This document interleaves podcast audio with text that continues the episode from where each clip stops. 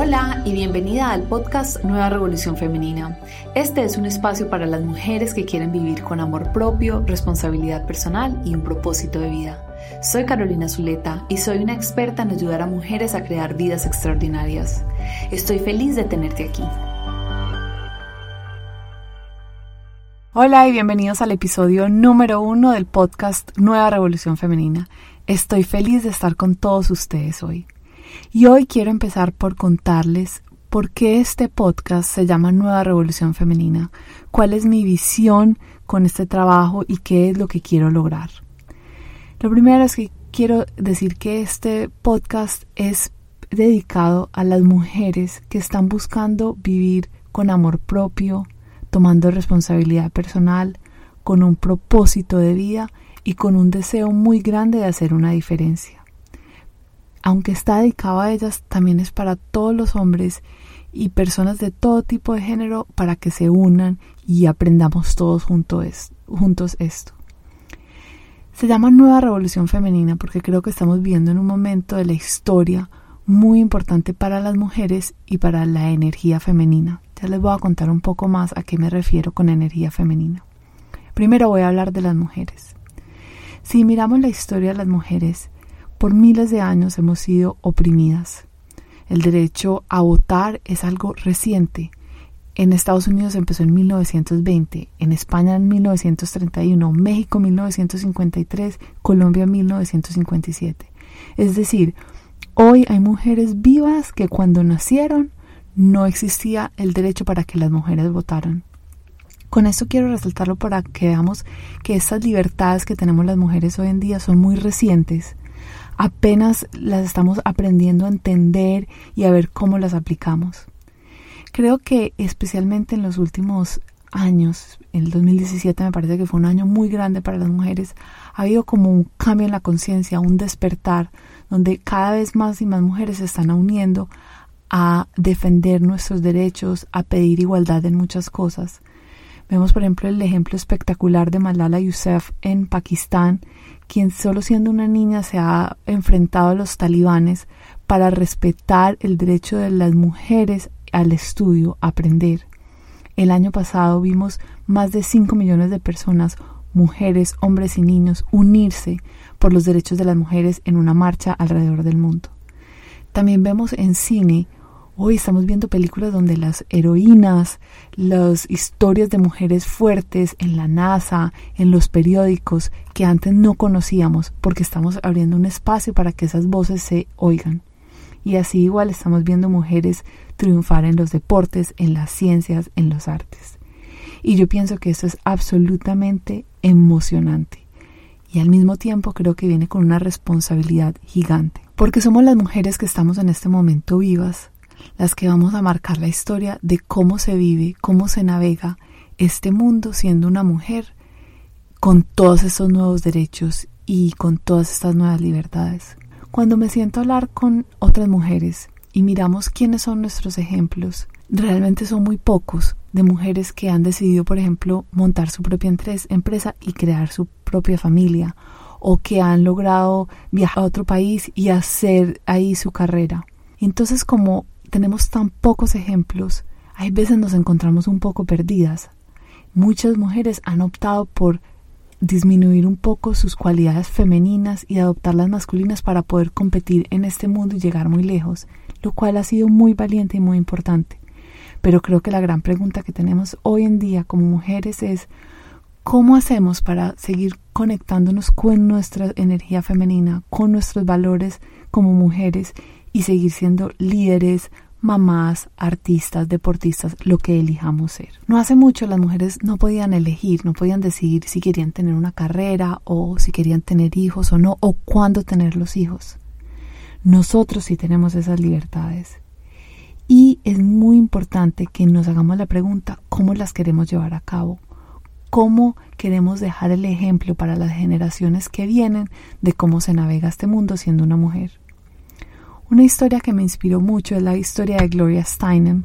Ella ha sido una de las activistas más grandes por los derechos de las mujeres. Hace 50 años, Gloria Steinem llegó a Estados Unidos queriendo ser una reportera, pues había estudiado para ser una reportera. y nadie le pudo alquilar un apartamento, porque en esa época o necesitabas un hombre que firmara los papeles para eh, decir que estaba contigo y tú ibas a ser responsable por tu apartamento, porque las mujeres que tenían plata se consideraban que eran prostitutas o que no se podían confiar en ellas. En el 2007, varios años después, yo llegué de Colombia a vivir a Nueva York y sin ningún problema en Estados Unidos me alquilaron un apartamento a mi nombre sin que ningún hombre tuviera que interceder. Y cuando vi la historia de Gloria Steinem dije definitivamente lo que ella ha luchado por todas nosotras ha sido muy lejos. Haciendo un poco de investigación para este episodio, encontré cinco cosas que me parecieron increíbles que las mujeres no podían hacer antes de los setentas. La primera, antes de los setentas a las mujeres las podían echar legalmente del trabajo por estar en embarazo. E, en eso es todo en Estados Unidos. Segundo, antes de los 70 las mujeres no podían correr oficialmente la maratón de Boston. Cuando leí eso pensé en todas mis amigas que están corriendo maratones por el mundo. ¿Cómo se sentirían que dijeran no se puede porque usted es mujer? Las mujeres antes de los 70 tampoco podíamos tener una tarjeta de crédito a nuestro nombre, solamente si nuestro esposo la pedía, pero no podía ser nuestra historia crediticia, nuestras finanzas. También era eh, la violación matrimonial era legal, es decir, un esposo podía violar a su mujer y no había problema, era legal porque estaban casados. Solo en los 70 se cambió una ley. Y algo aún más reciente, solo en las Olimpiadas del 2012, o solamente hace unos 5 o 6 años, en Londres las mujeres pudieron competir por primera vez en boxeo. Antes de eso era un deporte exclusivamente para hombres. Así que con esto les quiero mostrar que de verdad estamos en la mitad de una revolución muy importante, de un despertar de una igualdad en muchos sentidos. Y por lo tanto creo que es fundamental que como mujeres y como hombres nos preguntemos cómo queremos navegar estos tiempos y cuál es el legado que queremos dejar. La energía masculina, cuando hablo de energía masculina y femenina, la energía masculina es sobre logro, metas, consecución, ejecución. Y cuando yo miro al mundo veo que esto de pronto es una energía que hemos dominado. Todos los días vemos avances en las ciencias, nuevos descubrimientos, metas, construcciones de edificios, medios de transporte, o sea, en capacidad de ponernos metas y ejecución como una sociedad global, creo que lo estamos haciendo muy bien. La energía femenina tiene cualidades diferentes, la intuición, la compasión, la conexión con otros, cuidar a nuestras personas, a otras personas, el amor. Y cuando miro al mundo, veo que en esta sociedad global no estamos tan bien en esto. Nos falta muchísimo. Así que no es solamente un despertar de las mujeres, sino que creo que es la responsabilidad de todos nosotros de elevar estas cualidades que son de la energía femenina, que de hecho la energía femenina vive tanto en hombres como mujeres, y hacerlas aún más importantes.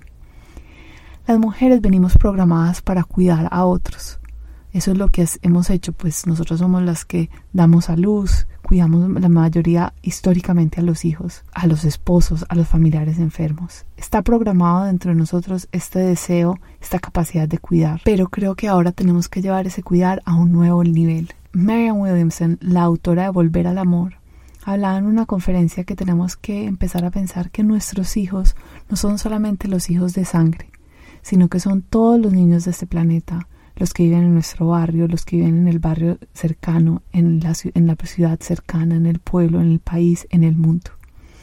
Porque cuando entendamos que todos los niños del mundo son nuestros hijos y tenemos que velar por sus derechos, por su protección, todos juntos, ahí es donde vamos a poder empezar a hacer un cambio en este planeta. Hoy en día yo veo que las mujeres estamos haciendo cosas muy grandes, pero nos estamos poniendo de últimas, muchas veces a un sacrificio muy alto.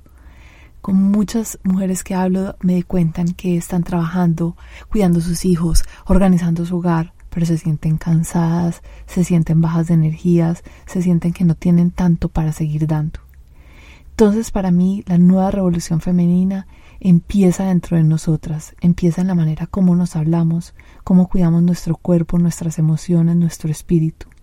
Porque yo estoy absolutamente segura que cuando estamos más llenas de nosotras mismas, tenemos inmediatamente vamos a dar y tenemos mucho más para dar.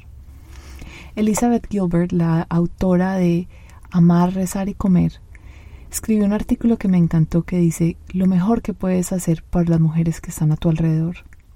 Y en ese artículo ella habla que hay tres tipos o cuatro tipos de mujeres. Las primeras son las mujeres que eligen tener una carrera profesional y no tener hijos. Entonces se dedican toda su vida a trabajar, pero por dentro se sienten culpables porque piensan de pronto como que no tuve hijos, eso me faltó, me siento mal. El segundo tipo es las mujeres que deciden tener hijos y no tener una carrera profesional. Y si aunque se sienten felices siendo mamás, sienten culpabilidad de decir, uy, no estoy dando tanto, o sea, estudié esta carrera y no la estoy utilizando, o no estoy contribuyendo, o no estoy haciendo tanto con mi vida. Un tercer grupo es las mujeres que eligen tanto tener una carrera como ser mamás.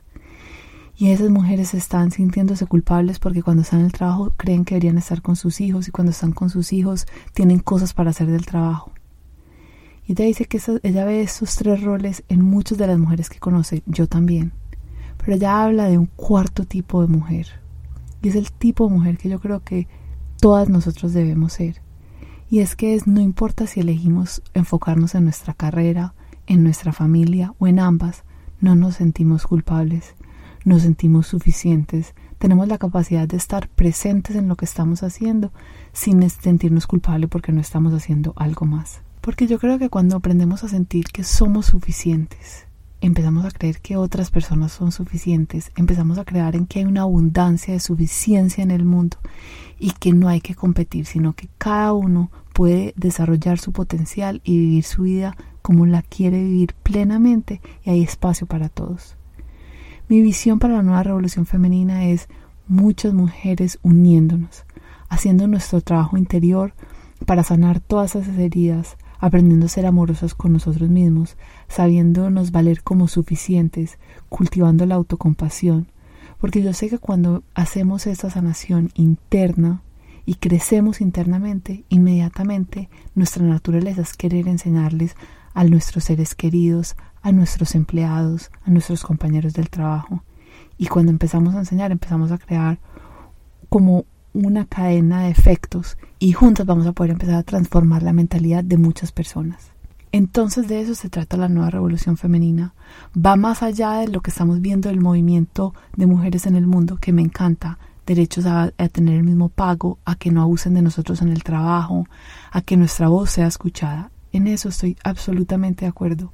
Pero para mí la nueva revolución femenina va más allá, porque busca al interior de nosotros cultivarnos con amor propio, responsabilidad personal, propósito, una convicción que somos suficientes y que queremos entregar al mundo y además cultivando nuestra energía femenina para estar en este mundo sin tener que sacrificar. En este podcast cada semana les voy a compartir una lección, unos mensajes para reflexionar y unas herramientas que les van a ayudar a construir la vida que ustedes desean. De vez en cuando va a tener invitados que nos van a compartir sobre su vida, sobre sus aprendizajes, para que todos podamos aprender. Entonces los invito a que sigan oyendo. Pero antes de seguir, quiero, para ustedes que están preguntándose, bueno, ¿quién es esta persona que me está hablando? Les quiero contar un poquito quién soy yo. Eh, mi nombre es Carolina Zuleta. Yo crecí en una ciudad que se llama Medellín, en Colombia. Y toda la vida, desde que estaba muy chiquita, he tenido un deseo por hacer la diferencia, por trabajar en este planeta, por hacer algo que este planeta quede un poquito mejor por mi existencia. Y en mi camino me he tropezado muchas veces. Por un tiempo pensé que el éxito se alcanzaba teniendo un trabajo prestigioso, una pareja excepcional, un cuerpo magnífico.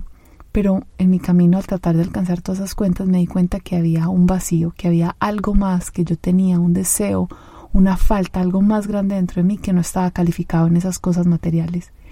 Y en mi trabajo me di cuenta que en estos 10, 11 años que llevo trabajando en mí misma, creo que muchos más ya, empecé a descubrir que realmente mi felicidad, mi paz interior, la plenitud en mi vida, no viene de esas cosas externas, sino viene simplemente del trabajo interior que hago y que cuando cultivo esas características que hacen parte de la nueva revolución femenina, vivo una vida plena.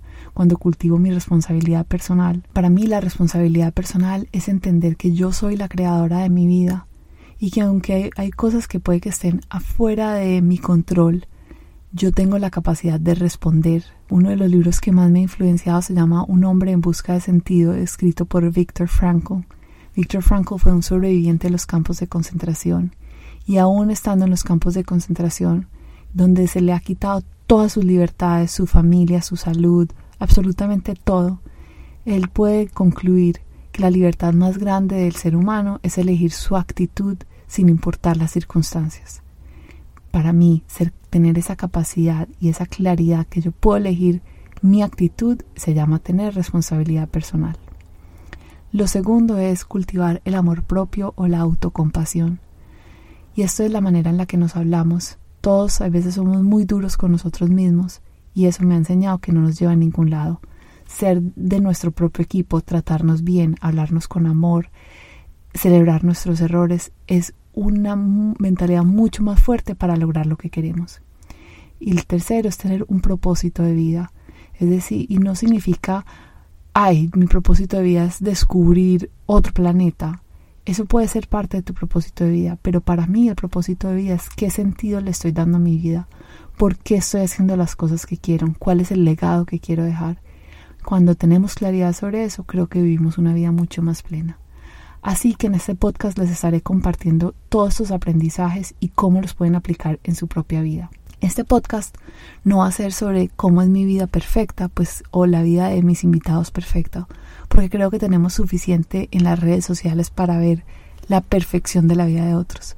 Quiero que esto sea una conversación auténtica, vulnerable, sobre lo que significa vivir la experiencia humana, sobre cómo todos nos enfrentamos a miedos, a dificultades y a retos, y cómo lo sobrepasamos, pero también cómo celebramos nuestros éxitos y nuestros sueños cumplidos. Así que hoy los invito a que se reúnan a mí a esta revolución femenina, a hacer el trabajo interior, que es lo que nos permite tener una vida plena. Y les quiero hacer dos pedidos. El primero es que yo estoy en una, tengo una misión de impactar un millón de vidas con estos mensajes.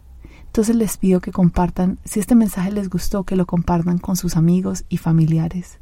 Lo pueden hacer muy fácilmente reenviándoles el email que les llegó o simplemente compartiéndoles el enlace a este episodio.